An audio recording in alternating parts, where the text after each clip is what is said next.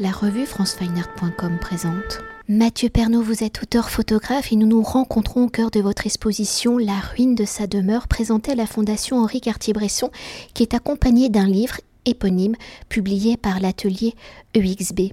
Alors projet s'articulant autour d'une cinquantaine de tirages de l'album de famille de votre grand-père paternel, de photographies d'archives familiales et de photographies trouvées dans les maisons détruites de Mossoul, vous commencez la ruine de sa demeure en septembre 2019, un projet impulsé par l'album de voyage de votre grand-père qu'il réalise en 1926 alors que vos grands-parents s'installent à Beyrouth en 1925 et que votre père quitte en 1958 pour s'installer en France, un projet soutenu par le prix HCB où vous êtes donc lauréat 2019 et où par la juste apposition des différentes temporalités des récits en allant du Liban à l'Irak, ce projet interroge la grande et la petite histoire. Alors si vous avez toujours connu.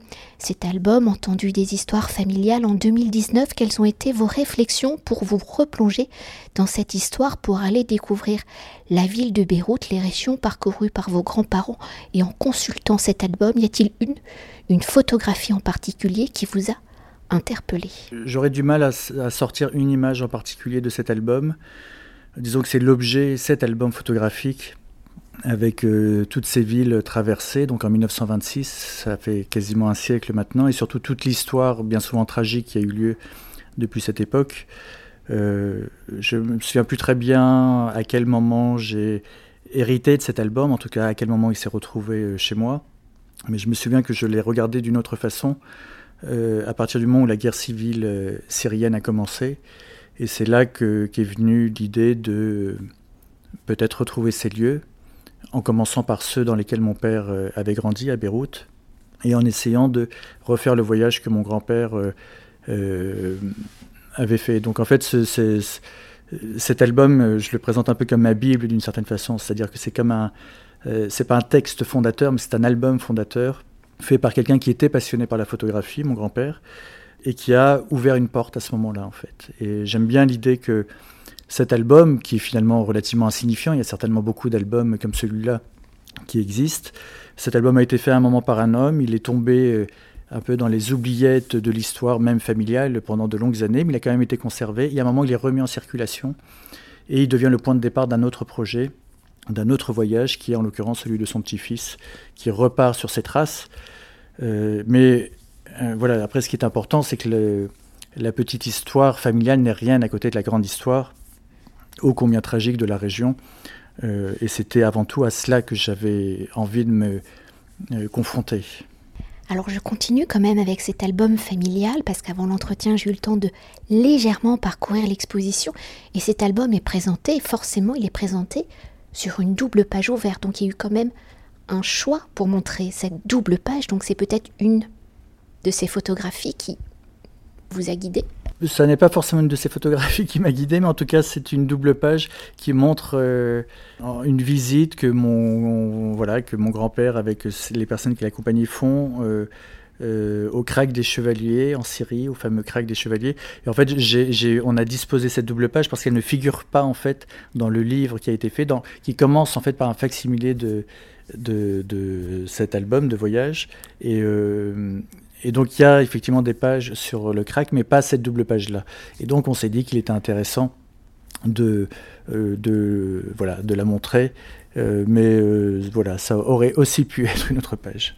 Alors pour poursuivre, hein, pour préparer ce voyage où en près de 100 ans, la région parcourue, vous l'avez déjà dit par vos grands-parents, ne ressemble pas à la situation actuelle où les circonstances géopolitiques du Moyen-Orient ont évolué par de nombreux conflits la production d'hydrocarbures qui maintient la région dans une zone en tension. Alors pour repartir sur les traces de vos grands-parents, mais pas seulement, à travers l'itinéraire dessiné par leur album et au regard de la situation contemporaine, comment avez-vous préparé justement vos voyages, des récits racontés aux images fantasmées de votre enfance? Comment êtes-vous réapproprié? Comment avez-vous adapté le récit du passé aux circonstances actuelles de la région?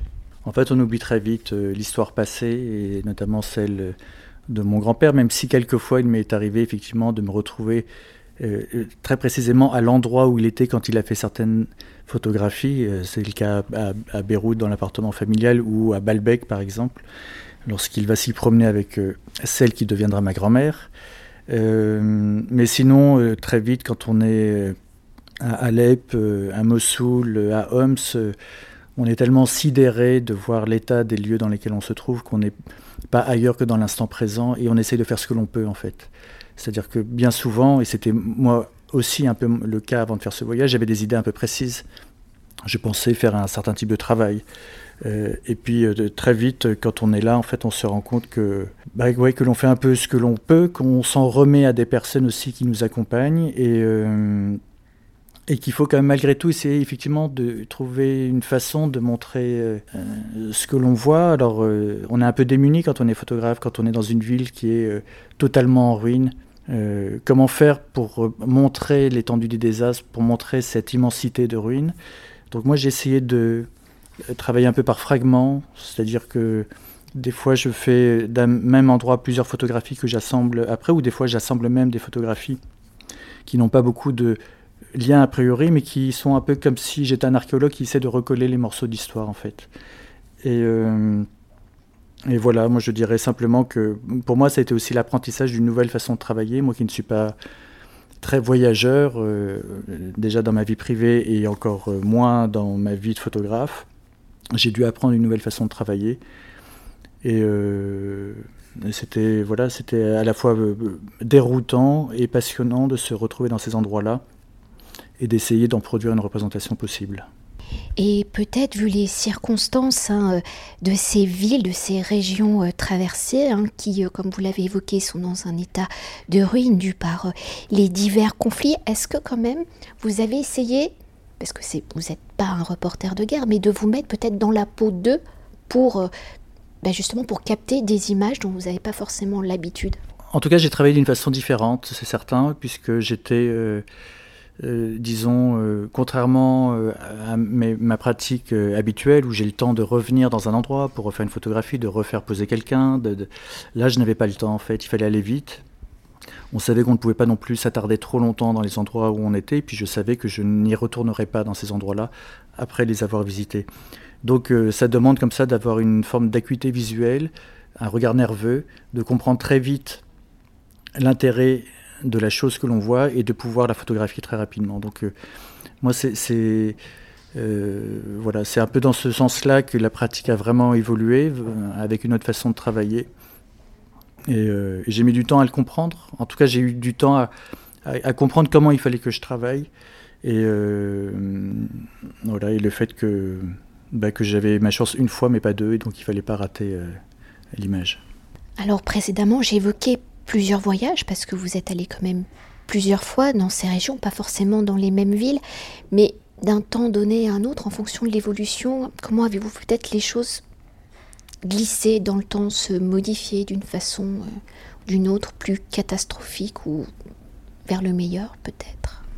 Après, ça dépend vraiment des endroits où on se trouve. Euh, je pense que être euh, à Beyrouth, déjà être à Beyrouth en 2019, euh, avant l'effondrement économique et politique du pays, avant la révolution et avant l'explosion du port de Beyrouth, c'est totalement différent que d'y être en 2020 en fait. C'est-à-dire qu'en une année, la situation du Liban a profondément euh, changé.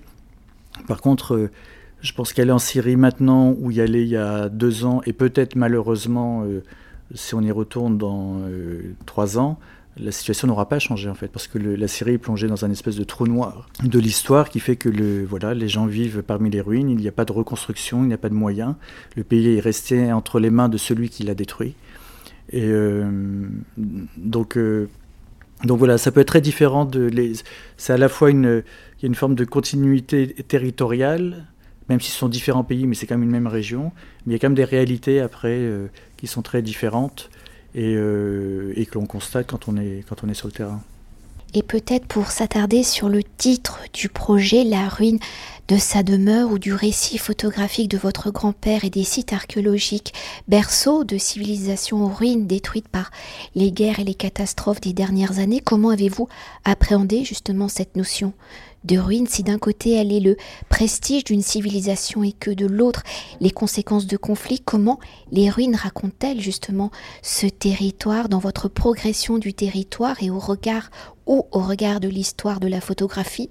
On peut lire votre projet, alors je tire euh, des ficelles, hein. on peut lire votre projet sous le prisme des missions héliographiques du 19e siècle. Alors comment avez-vous appréhendé justement ces ruines? Les avez-vous photographiées comme si vous étiez l'un des derniers témoins Je pense que chaque photographe est le dernier témoin de ce qu'il voit puisque à partir du moment où il la photographie, eh bien voilà, le, temps continue il se passera autre chose après.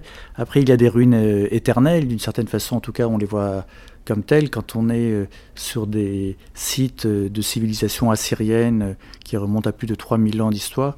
Et puis, et c'est ça qui était passionnant, malgré le tragique de l'histoire dans ce projet, c'est qu'il y a des ruines de quelques mois quelquefois dans, parmi ce que j'ai vu. C'était notamment le cas après l'explosion du port de Beyrouth, ou des ruines euh, de quelques années dans les villes syriennes et à Mossoul euh, notamment. Donc il y a comme ça une espèce d'accumulation de, ruines dans cette région qui est quand même euh, le berceau de notre culture. C'est-à-dire que beaucoup de choses qui font ce que l'on est aujourd'hui ont été inventées là-bas. Et en même temps, on a l'impression que lieu de naissance, mais peut-être lieu de disparition aussi de notre civilisation, puisque tout ce qui nous a construit semble être en ruine maintenant. Donc, euh, donc voilà, il faut faire avec ces ruines, à la fois euh, les ruines très anciennes, les ruines récentes, les ruines de l'histoire familiale aussi, même si évidemment elle n'a rien en commun avec euh, l'histoire des gens qui ont subi ces, ces, guerres ces dernières années. Et puis il faut, voilà, après il faut, il faut tisser, broder, assembler ces images, les monter et voir quel est le récit qui peut apparaître. Et pour continuer avec le récit du projet entre les documents d'archives et vos photographies, comment les deux temporalités dialoguent-elles dans l'exposition Comment les différentes sources d'images viennent-elles former donc un seul récit, une temporalité unique? Eh bien, c'est encore une fois le déroulé du livre et de l'exposition qui commence finalement il y a un siècle avec l'album de mon grand-père en 1926.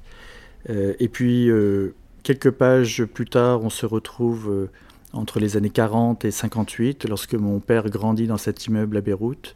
Et puis il y a effectivement un, saut euh, euh, temporel, puisque les photos suivantes recommencent en 2019, quand je euh, fais ce voyage et que je retrouve ces lieux tels que je les avais vus moi, c'est-à-dire sous forme d'archives photographiques. Et, voilà, pour moi quelque chose qui est assez important dans, ce livre et dans l'exposition, c'est qu'elle commence par euh, des photographies de famille, la mienne à Beyrouth dans les années 40, 50, et elles finissent par d'autres photographies de famille euh, retrouvées dans des maisons détruites de la ville de Mossoul. Et ce sont des photographies qui ont été faites avant que la catastrophe arrive. Et pour moi, c'est important de les montrer, de montrer une forme de vie sans la guerre, de normalité de ces gens qui vivaient euh, dans ces, dans ces villes, qui, qui étaient chez eux. Parce qu'il peut quelquefois y avoir quelque chose d'un peu séduisant dans les photographies de ruines. Et pour moi, il était important de ne jamais perdre de vue le fait que euh, dans ces immeubles détruits vivaient des gens. Euh, et c'est pour ça qu'il y a ces photos. Donc finalement, ces photos d'archives, que ce soit celles de mon père ou celles de ces familles-là, elles, elles recréent une forme de continuité de vie, même s'il y a hum, en l'occurrence plus de 60 ans qui les séparent. En tout cas, elles montrent une forme d'état de normalité dans ces régions qui ont été depuis euh, touchées par le tragique de l'histoire. Mais pourtant, dans vos photographies, il y a quand même la présence euh, vivante, enfin, pas forcément humaine, mais aussi euh, animale. On a l'impression, enfin, n'a pas l'impression, mais ils essayent d'instaurer une normalité.